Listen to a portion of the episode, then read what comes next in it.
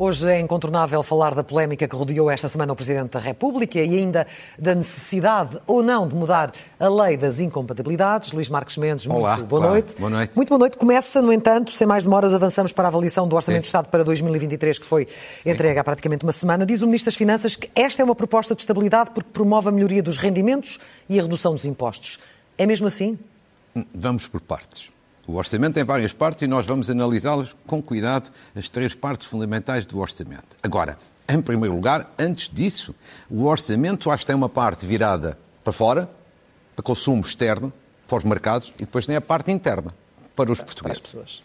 Comecemos pela primeira parte, que é talvez a parte mais importante do orçamento. Este orçamento é um orçamento prudente, por causa da situação internacional, de incerteza e instabilidade. E, portanto, tem aqui uma parte fortíssima. Qual é que é essa parte? É aquela que aponta para uma forte redução do déficit da dívida no próximo ano, em 2023. Que leva até muita gente a perguntar, mas então agora António Costa e Fernando Medina estão a imitar Pedro Passos Coelho?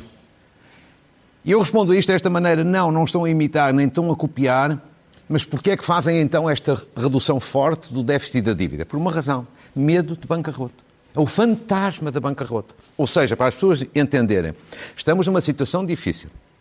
O Primeiro-Ministro e o Ministro das Finanças têm medo que, com a instabilidade internacional que existe, possam subir os juros, os juros da dívida, bastante, já estão a subir, mas subir muito mais. Os mercados financeiros concentrar as atenções em Portugal e voltamos a ter o fantasma da bancarrota. E, portanto, querem fugir desse risco. Fogem desse risco como o diabo da cruz e é positivo e, portanto, aqui o orçamento é por dentro, virado para fora. De resto, o Ministro das Finanças passou vários minutos na apresentação claramente a falar para os mercados. Há aqui uma preocupação. Na lógica das contas certas. Esta parte é prudente e merece elogio. Sim. Segunda o parte virada, que, é- que vai de encontro à sua questão, virada para, para dentro, para os portugueses. Eu aí di- diria que o orçamento tenta fazer a quadratura do ciclo. Tenta ser estável, tenta eh, ajudar na, na melhoria dos rendimentos, tenta fazer desagravamento fiscal, ou seja, tenta dar qualquer coisinha aos vários setores da, da sociedade. Agora, eu acho que aí não é muito bem sucedido. Vejamos, por exemplo, a parte social. Evidentemente que há aqui um esforço, vê-se, para melhorar rendimentos, ou seja, atenuar as dificuldades do custo de vida, sem dúvida. Mas atenção, classe média, pensionistas e funcionários públicos, por exemplo, três setores que são milhões de pessoas, vão ser penalizados no conjunto destes dois anos, este ano e o próximo. Há até quem pergunte como é que é possível António Costa, nos primeiros anos, deu grande prioridade aos funcionários públicos, aos reformados, e agora faz o contrário, mudou de orientação política. Já não precisa deles? Não, eu também aí digo que acho, que acho que a razão não é essa. Não, não, a razão não é essa. A razão é muito simples e mais prosaica, é falta de dinheiro. Não há dinheiro para tudo. Se você quer reduzir fortemente o déficit, depois, evidentemente, não pode gastar da mesma maneira noutros setores. Isto é aquela imagem da manta. A manta é curta. Se você quer cobrir a cabeça, destapa os pés. Portanto, neste plano é um orçamento muito desigual. Na parte económica, eu acho que na parte económica é onde talvez tenha a maior frustração. Primeiro, do ponto de vista das metas, a maior parte dos economistas considera que as metas em matéria de crescimento da riqueza nacional e depois também da inflação, que são bastante irrealistas. E o Fundo Monetário Internacional veio, de alguma forma, eh, dizer isso esta semana. Agora, para mim, a maior desilusão é que, do ponto de vista da na parte económica, é mais do mesmo. Não há uma ambição. Não há uma ideia de uma lufada de ar fresco. É sempre mais do mesmo. Por exemplo, vamos, quando tudo, esta situação se ultrapassar, vamos crescer mais que os nossos concorrentes. Não, não há nada sobre isso. Portanto, aí é uma certa eh, desilusão. Ou seja, a marca distintiva do orçamento é virado para fora. Redução do déficit, redução da dívida. Podia é ser um bocadinho mais do que isto. É, podemos chamar-lhe que é uma espécie de marca identitária. É marca identitária e depois também, já agora politicamente falando, há aqui duas curiosidades. A primeira curiosidade é que um orçamento como este era impossível de ser feito pela geringonça. O que significa, neste, este orçamento é necessário, sobretudo a sua prudência. Agora, repara o seguinte, se tivéssemos neste momento a geringonça, o país era ingovernável. Imagina as posições que sobre a guerra tem o PCP e o Partido Socialista. Imagine como é que também se fazia este orçamento. Segundo, é um orçamento bastante mais ao centro do que à esquerda, o que significa que é mais fácil de ser contestado pela oposição de esquerda do que pela oposição de direita ou de centro-direita. Mas eu acho que isso é sempre... É sempre assim. É sempre assim quando há crises. Quando há crises. Em qualquer circunstância, como você dizia, a marca identitária é claramente a questão da dívida. Do déficit da dívida. Sim, exatamente. E, e tanto... nesse aspecto considera que o Governo faz? Não, esse é bom porque é uma válvula de segurança. Nós, neste momento, estamos com um problema seríssimo em termos internacionais. A instabilidade eh, financeira é, é, muito forte. E, portanto, há do, dois aspectos que devemos aqui destacar em dois quadros que vou aqui, aqui apresentar, que são talvez os dois aspectos mais positivos da ação governativa. Este ano e nas previsões para o próximo ano, que é a forte redução da dívida pública, para nos proteger perante os mercados. Vejamos o primeiro quadro, que são os dados eh, relativos a 2022 e que na prática apontam neste sentido. Estamos a regressar aos valores que tínhamos em 2011. Isto é muito, muito positivo. Ou seja, como ali se vê na primeira coluna da esquerda, a nossa dívida pública em 2011, ou seja, quando começou a era Troika, estava em 114,4% do PIB. Este ano vai ficar em 115%, portanto, é praticamente um regresso. Isto é uma redução histórica no espaço de um ano, de 10,5 pontos percentuais, mas também é preciso dizer, muito com a ajuda da inflação. E pouco em... com a ação do governo? Não, alguma coisa obviamente tem também importante a ação do governo. Agora, é preciso é dizer que há uma grande ajuda da inflação, mas podia ter havido uma orientação no, senti... no sentido diferente. Esta orientação é positiva. Vale a pena elogiar porque é positiva. Apesar da ajuda da inflação, é positiva. Também é muito positivo o que o Governo faz para o próximo ano. 2023 é o segundo quadro. Vale a pena ver, porque isto dá-nos segurança em termos uh, internacionais. Aqui é um código já não de colunas, mas de barras. Como ali se vê, Portugal tem estado na pior divisão na União Europeia em matéria de dívida, que é aquela divisão das duas primeiras barras, ou seja, Grécia e Itália. Mas a partir de agora, a partir do próximo ano, nós vamos passar da pior divisão para a divisão, chamemos assim, intermédia, que são as quatro barras a seguir ali a branco, que é Portugal, Espanha, França e Bélgica. Acima da média da zona. Ou seja, sensivelmente ali todos na ordem dos 110% em termos de dívida pública. E depois, claramente, a partir daí, evidentemente, aos países são melhores. Ou seja, aqui é uma grande mudança. É uma mudança muito importante e muito significativa. Porquê? A dívida pública é o nosso grande calcanhar daqueles. Se, em termos internacionais, há problemas sérios, os mercados podem se dar para Portugal e os juros podem subir. Já estão aí na ordem dos 3%, 4%, 5%, 6%. Esse é um, é um problema. E, portanto, o que foi alcançado, ou está a ser alcançado este ano e o que se projeta para o próximo ano, dá-nos segurança é, de facto, talvez a marca mais distintiva e que mais merece elogio deste orçamento. Porque, de facto, há um grande receio de que, de que a maré possa eventualmente mudar e, e piorar as nossas circunstâncias. Com certeza. A única certeza que nós temos neste momento é a incerteza. A incerteza. O grande problema para, para as pessoas, Sim. para as pessoas reais, é, de facto, a, a perda real do poder de compra. Sim. Eh, mesmo com o governo a apoiar os mais vulneráveis, há setores que ficam ainda bastante desprotegidos. Sim, oh, claro. É aqui que, agora é parte dos rendimentos, é aqui que eu acho que este orçamento é muito desigual. Há que reconhecer, em primeiro lugar, seriamente, que há um esforço para ter um cunho social. Por exemplo, as medidas no domínio fiscal de desagravamento no segundo escalão, que são pessoas mais pobres e mais vulneráveis, uma diminuição de taxa. Uh, o IAS, que é um referencial importante, é atualizado uh, em, em, valores uh, significativos, de 8% acima da inflação. Há alguma preocupação na função pública de que os setores com salários mais baixos tenham uma melhoria salarial mais significativa acima da inflação. Vê-se cá essa preocupação. Agora, há dois setores em que a diferença aí é significativa. Por um lado, são os funcionários públicos. E, por outro lado, são os pensionistas e reformados. Tudo em conjunto são milhões de, de, de portugueses. Vejamos rapidamente, para que isto não seja apenas conversa.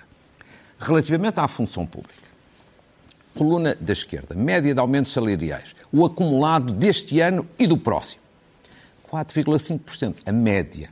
Porquê? 0,9% aumento ano passado, 3,6% aumento médio este ano, portanto 4,5%. Vejamos do outro lado a inflação acumulada 22-23. Atenção que a inflação em termos técnicos até pode ser um bocadinho mais do que, do que 11,4, mas isto aqui é o somatório, embora tecnicamente não deva ser apenas o somatório. Mas para facilitar, 11,4%. Evidentemente que, com a inflação de 7,4% de 2022 e 4% do próximo ano, ali a maioria da função pública perde rendimento, perde poder de compra. Isto é óbvio. Quer dizer, pode-se chamar austeridade ou não chamar austeridade, mas é perda de rendimento e perda de poder de compra. Vejamos agora o quadro relativamente aos pensionistas e reformados, que ainda são mais pessoas. O aumento acumulado de 22, 23, 9,9%. Ou seja, é o aumento inicial, incluindo aqueles 10 euros de aumento extraordinário, depois é a meia pensão que está a ser paga neste momento e depois é a pensão que está definida já para o próximo ano. Tudo isto dá 9,9%. Mas a inflação acumulada, se ao lado, é de 11,4%. Portanto, pelo menos aqui, os pensionistas e reformados já vão perder rendimento no conjunto dos dois anos. E depois, como está escrito em baixo, aí esta perda acresce uma outra perda, que já falámos aqui várias vezes. É que a partir de 2024, o cálculo de a base de atualização é mais baixa. Se é mais baixa, perdem. Não é, evidentemente, que aqui chegados se bem que haverá muitos portugueses nesta hora, olhando para, para estes quadros, dizem, bom, mas não é só a função pública e não são só os Sim. pensionistas, perdemos todos. Com, com certeza. Eu só estou aqui a falar de setores que têm muito a ver com o orçamento, porque evidentemente não é o orçamento que dá indicação para o setor privado. Privado, sim mas trata do setor público. Mas, evidentemente, que há muitos outros trabalhadores, sem ser da função pública, que vão ser afetados, e há muitos outros setores do, do setor privado. E, portanto, nesta parte é que eu acho que o Governo tem um orçamento que é bastante desigual e, sobretudo, o discurso não parece verdadeiro. Como assim? Como assim? É... Repare, no tempo da Troika, houve cortes. Cortes nominais. Porque havia uma imposição da Troika. Agora não há cortes no sentido nominal, mas há cortes por causa da inflação. A inflação é, um, na prática, um imposto escondido. E, portanto, há um certo regresso da austeridade. O Camilo Lourenço dizia outro dia muito bem, pode ser uma austeridade moderada, mas é austeridade. Se quiser chamar perda de poder de compra ou perda de rendimento ou austeridade, é, esta parte. Isso já está que eu acho que... como discurso político, com Luís Montenegro a acusar o PS de ser o pai da austeridade. Os Sim. vários governos dizer, socialistas.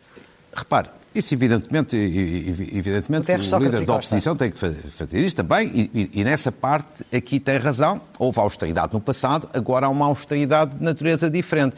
Só que eu acrescento o seguinte: provavelmente até não havia grande alternativa. Provavelmente. Porque Portugal não é Alemanha. Temos que ser sérios e honestos. Temos limitações financeiras e orçamentais. A questão que para mim acho um erro é não se assumir isto com verdade andar sempre aqui com truques. Não, não há perda de poder de compra. Como é que não há? É visível. Andarmos sempre aqui com habilidades. Esta, esta é a parte em que eu acho que o discurso do governo não é apenas otimista. Acho que não é um discurso que corresponde exatamente ao Mas rigor e à verdade. Mas que discurso é que esperaria uh, do, do, governo? não, um, dis um, discurso, um discurso com, com duas características: realismo e verdade. Eu acho que há realismo e verdade na parte financeira, mas depois há imensa demagogia nos outros setores e as pessoas vão sentir que, de facto, as coisas não são exatamente tão cor-de-rosa como se apresentam. Há pouco falava precisamente do Ministro das Finanças e do Sim. tempo que ele dedicou a explicar esta questão do déficit e da dívida. Ele também promete um forte investimento público eh, como motor para o crescimento. Já, há tantos anos que já ouvimos falar disto. Sim, Será claro. que é desta? Não, é, eu acho que essa é a parte mais irrealista e mais negativa do, do orçamento. Quer dizer, o Ministro das Finanças faz aquele número que todos os Ministros das Finanças fazem todos os anos. É sempre igual. No próximo ano é que vai ser. Vai crescer o investimento público. E depois nunca cresce. Ou seja, promete-se crescer, até se orçamenta mais dinheiro, mas depois aquilo que é efetivamente executado, gasto, realizado, fica muito aquém. Eu preparei aqui um, quatro quadros, peço a especialíssima atenção das pessoas. Os especialistas sabem tudo isto que eu vou mostrar mas as generalidades portuguesas talvez não saibam. Em fundos nacionais do orçamento e fundos comunitários, nós prometemos uma coisa e sai sempre o contrário. Vejamos ali, investimento público nacional, não tem nada a ver com fundos comunitários. O que temos ali é o previsto e o executado de 2016 até ao momento. A coluna a branco, para as pessoas perceberem, é aquilo que todos os anos se prevê no orçamento. E depois a coluna encarnado é aquilo que efetivamente se gastou no final do ano. Ora, vejamos o que ali está.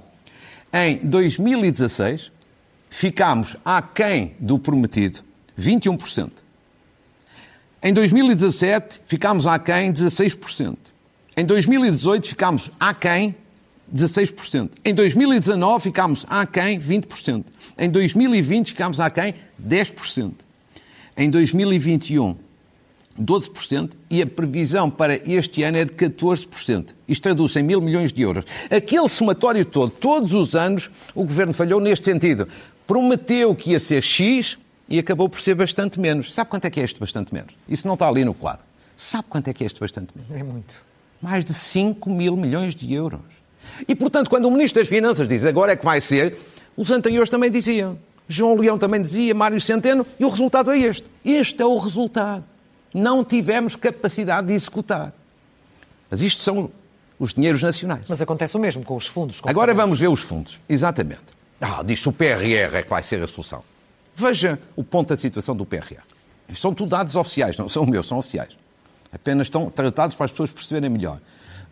O valor total do PRR, 16,6 mil milhões. Claro que hoje o PRR já é um bocadinho superior, na ordem de 18 mil milhões, porque já teve um reforço europeu mas contando ainda com o valor inicial, 16,6. O valor executado é apenas de 824 milhões.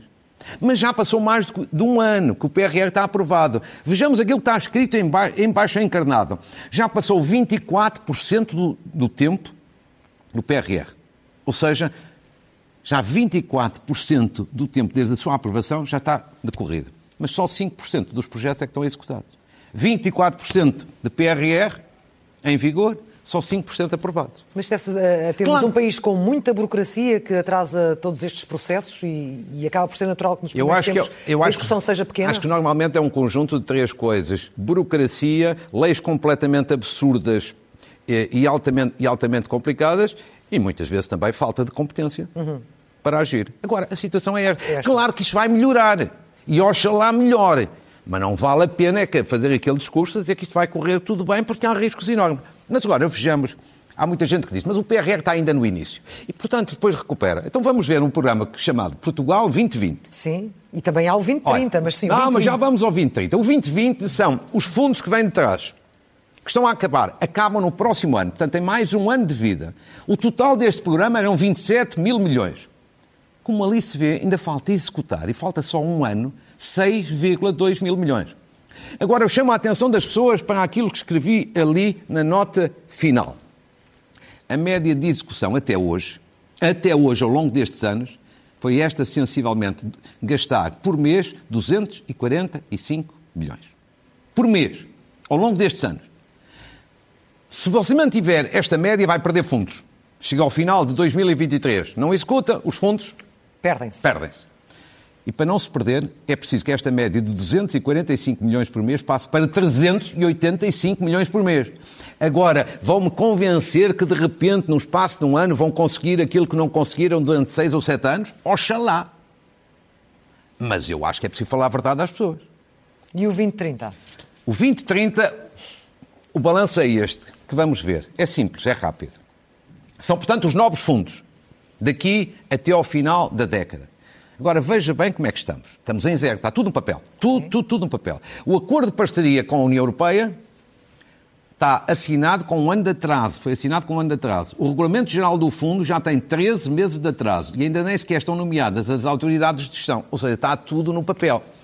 E, portanto, quando eu vejo o Ministro das Finanças... Está descrente. Quando... Não, quer dizer, eu, eu, eu tenho sempre aquela palavra que é oxalá corra bem. Oxalá corra bem. Que é assim...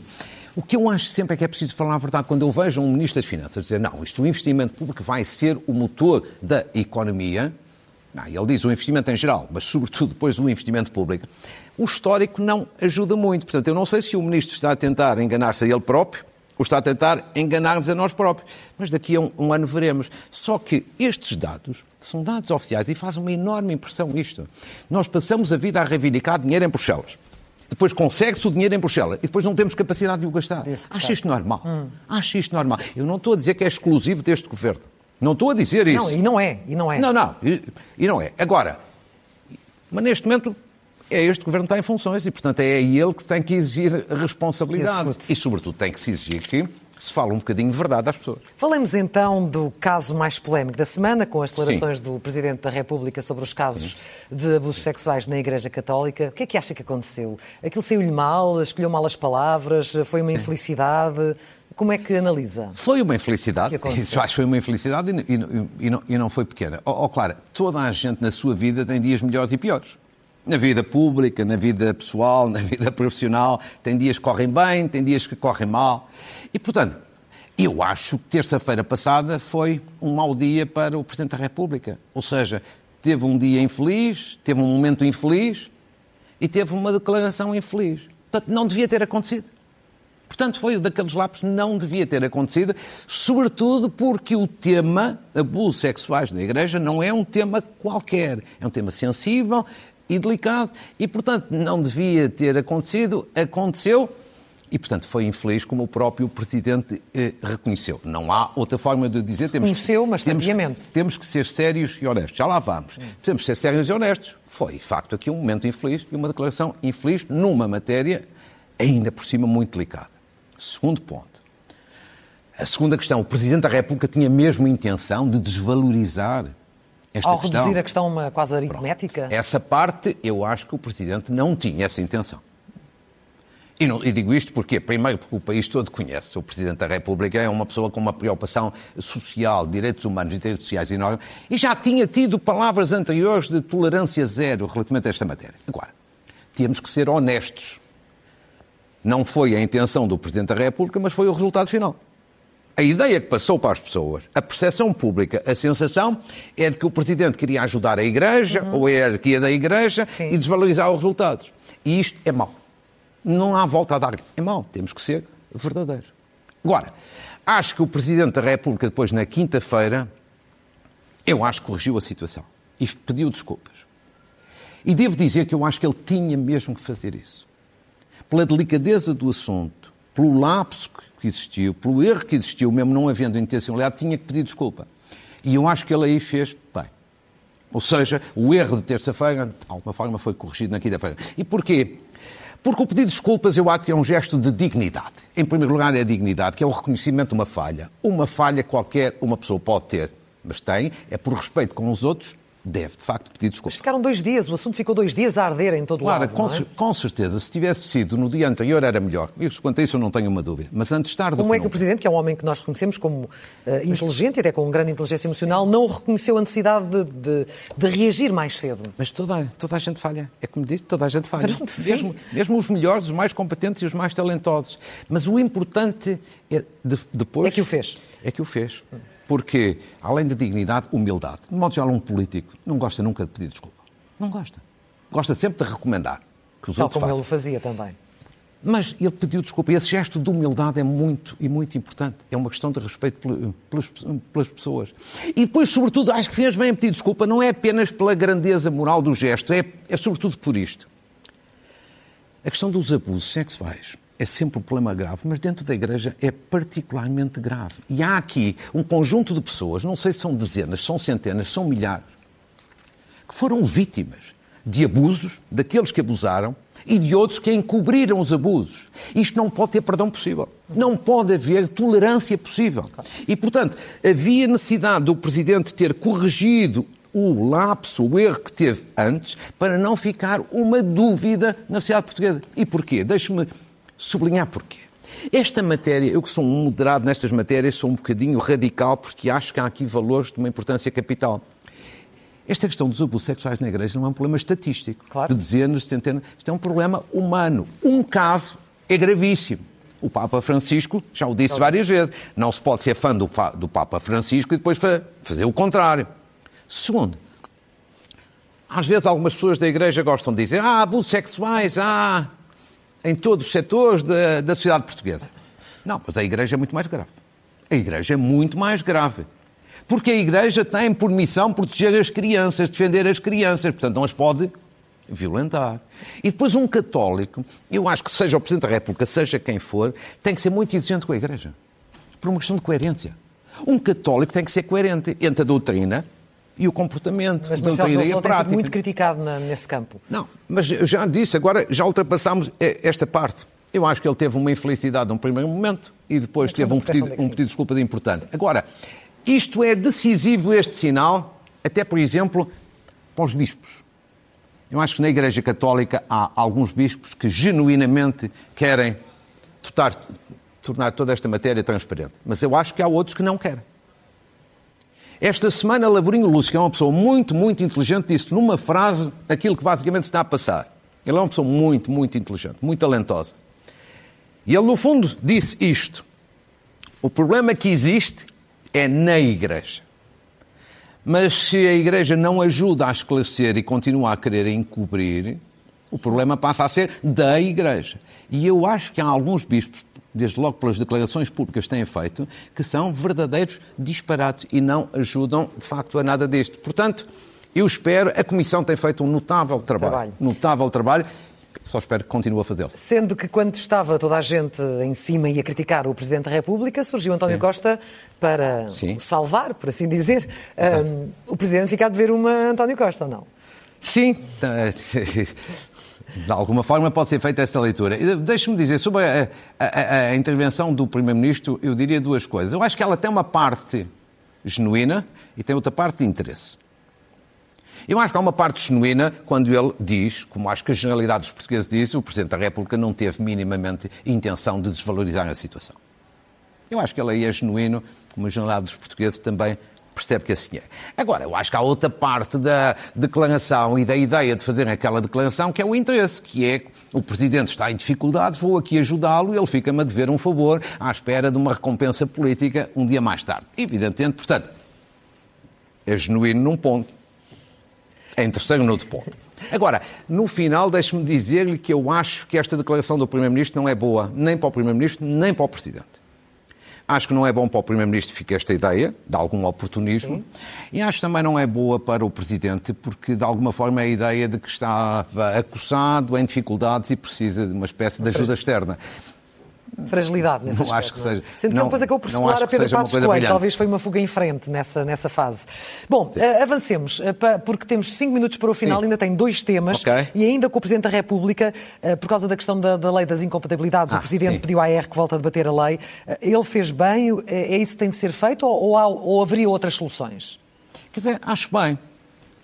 Mas também devo dizer-lhe a minha opinião com toda a franqueza. Acho bem se há dúvidas e questões aqui, remete-se ao Parlamento novamente para fazer um debate sobre esta matéria, para o Parlamento ver se quer fazer alguma alteração na lei. Mas eu acho que isto não vai ter resultado nenhum. Não? Não, acho que não. Eu acho, eu não espero nenhum resultado. Portanto, a iniciativa acho que é correta, mas acho que não tem resultado nenhum. Eu sou muito franco aqui, já o disse na semana passada e volto a repetir. Se há dúvidas de interpretação, com algumas situações eh, que têm vindo a público, se há dúvidas, há uma entidade independente em Portugal que pode esclarecer essas dúvidas. Chama-se Conselho Consultivo da Procuradoria-Geral da República. Coloquem-se as questões, desse tempo para que esses juristas emitam a opinião e logo se vê. Agora, o que é que vai haver no Parlamento? Ah, um debate, tu não queres transparência, tu queres. Não vai dar em nada. Mas a lei pode ou não pode ser melhorada? Quer dizer, as leis podem sempre ser melhoradas, mas há uma enorme hipocrisia nesta coisa que ninguém quer dizer. Os partidos, quando estão na oposição, querem a maior transparência do mundo. Transparência, transparência, transparência. Quando passam para o governo, as leis já são absurdas, é tudo muito complicado e temos que alterar. Quer dizer, isto já foi no passado com o PSD, vamos ser francos. Agora é com o PS. E eu acho o seguinte, sobre a questão de fundo que interessa às pessoas é assim, eu acho que esta lei é necessária, é obrigatória. E eu não faço, a mim não faz-me imensa impressão haver um membro do governo que é sócio de uma sociedade e essa sociedade faz negócios com o Estado. Eu acho que isso não é transparente. Agora, é muito fácil de resolver. Um membro do governo está lá, é sócio, quando entra para o governo deixa de ser sócio. A lei, de resto, prevê mecanismos para esse efeito. Portanto, numa palavra, eu preferia uma solução mais eficaz. Há questões aqui delicadas, colocam-se ao Conselho Consultivo da Procuradoria-Geral da República. Até por uma última razão. É que os casos que têm vindo a público são todos bastante diferentes entre si. Hum. E depois a opinião pública mistura tudo. tudo. Por exemplo, este último caso de Elvira Fortunato, a Ministra do Ensino Superior, não me parece que tenha um problema de incompatibilidade por aquilo que vi. E, portanto, esta imagem não é brilhante para a democracia. Vamos para o último tema. Estamos a Sim. caminho de oito uh, meses de guerra na Ucrânia. O que é que é importante destacar neste momento? Olha, eh, eu destacava em primeiro lugar, depois de ver as imagens e as notícias ao longo do dia do que está a acontecer em França e daquilo que previsivelmente de manifestações vai acontecer no outros lados, acho a primeira coisa que eu acho que está a faltar na Europa é capacidade de os líderes europeus, chefes de Estado e chefes de governo, fazerem pedagogia, um discurso pedagógico, junto das populações relativamente aos valores que estão em causa na guerra. A mim faz uma enorme impressão. Os líderes europeus falam da economia, das questões sociais, mas é uma questão de valores. É preciso explicar às pessoas: estamos em guerra porque há também aqui um preço a pagar pela liberdade, pela democracia, pela paz, pela soberania dos povos. E se nós queremos todos estes valores, neste momento temos de fazer algum sacrifício. algum sacrifício. Repare, um dia destes, as pessoas mudam a sua opinião porque os líderes europeus, incluindo em Portugal, não fazem esta pedagogia. A mim faz-me enorme impressão. É uma crítica que eu faço relativamente a isso. Segundo, o que é que há nesta, nesta matéria? Eu acho que há um isolamento da Rússia cada vez maior. Quer dizer, esta semana a Rússia foi expulsa do Conselho da Europa. Do Conselho da Europa. É uma coisa que nunca na vida tinha acontecido. A Grécia, no tempo da ditadura dos coronéis, foi suspensa. Expulsão, a Rússia foi um caso pouco falado cá dentro, em Portugal, mas foi expulsa do Conselho da Europa, o que significa que está mais isolada, considerada um Estado terrorista e, portanto, a Rússia está em dificuldades no plano militar e cada vez mais dificuldades no plano político. Agora, em terceiro lugar, temos aqui um drama. É que, do ponto de vista militar, a situação reequilibrou. Depois de uma fase inicial de forte intensidade da Rússia. Depois de uma contraofensiva fortíssima ucraniana nas últimas semanas. Há aqui um reequilíbrio. Agora, com a Ucrânia, digamos assim, reequilibrou a situação. Está a ter ganhos de causa, ainda que mais lentos e reduzidos, mas está a ter. Agora, o problema final é este é que não há perspectiva nenhuma de qualquer Concordo. negociação de cessar-fogo ou negociação de paz. E este é que é, de facto, o grande drama. Vamos ter o período agora, talvez para as pessoas perceberem, mais difícil daqui até março. Inverno. Por razões energéticas, por razões económicas, por razões sociais e também por razões políticas, porque vamos ver se a opinião pública muda ou não muda de opinião em função dos sacrifícios que estão aí pela frente. Que o inverno está a chegar. Notas finais? Exatamente muito rapidamente, uma saudação à Associação de Paralisia Cerebral de Évora, que com a Federação das Associações de Paralisia Cerebral vai organizar um conjunto de iniciativas para comemorar o Dia da Paralisia Cerebral, que ocorre dentro de dias, no dia 20 de outubro, com iniciativas fantásticas em vários campos, cultural, recreativo, desportivo. Eh, estes cidadãos não são nenhum coitadinhos, são cidadãos que cidadãos como qualquer um de nós, que merece o nosso respeito e que tem excelentes iniciativas e por isso aqui os queria saudar. Uma saudação também aos atletas, e são vários, que ganharam medalhas de ouro na Taça da Europa de patinagem artística de solo dança e de pares de dança, incluindo, incluindo vinha constatar, três atletas da minha terra, do grupo Nunalvas da, da minha terra. Fica aqui o meu minha declaração de interesses. Interesse. Uma saudação à iniciativa Caminhada pela Vida, que ocorre já não sei quantas edições no próximo sábado, em 10 cidades em Portugal. Nós bem precisamos de valorizar a vida. E a finalizar, uma saudação a um um grande gestor do Serviço Nacional de Saúde, Delfim Rodrigues, até já foi diretor-geral da Saúde e que agora é responsável pela área da hospitalização domiciliária no Serviço Nacional de Saúde, recebeu um prémio importante de saúde sustentável e, e ele é, de facto, uma pessoa competente. Muito obrigada. Clara, foi um gosto. Eu é que lhe agradeço uma Até vez mais a atenção. Foi um prazer estar consigo. Muito obrigada.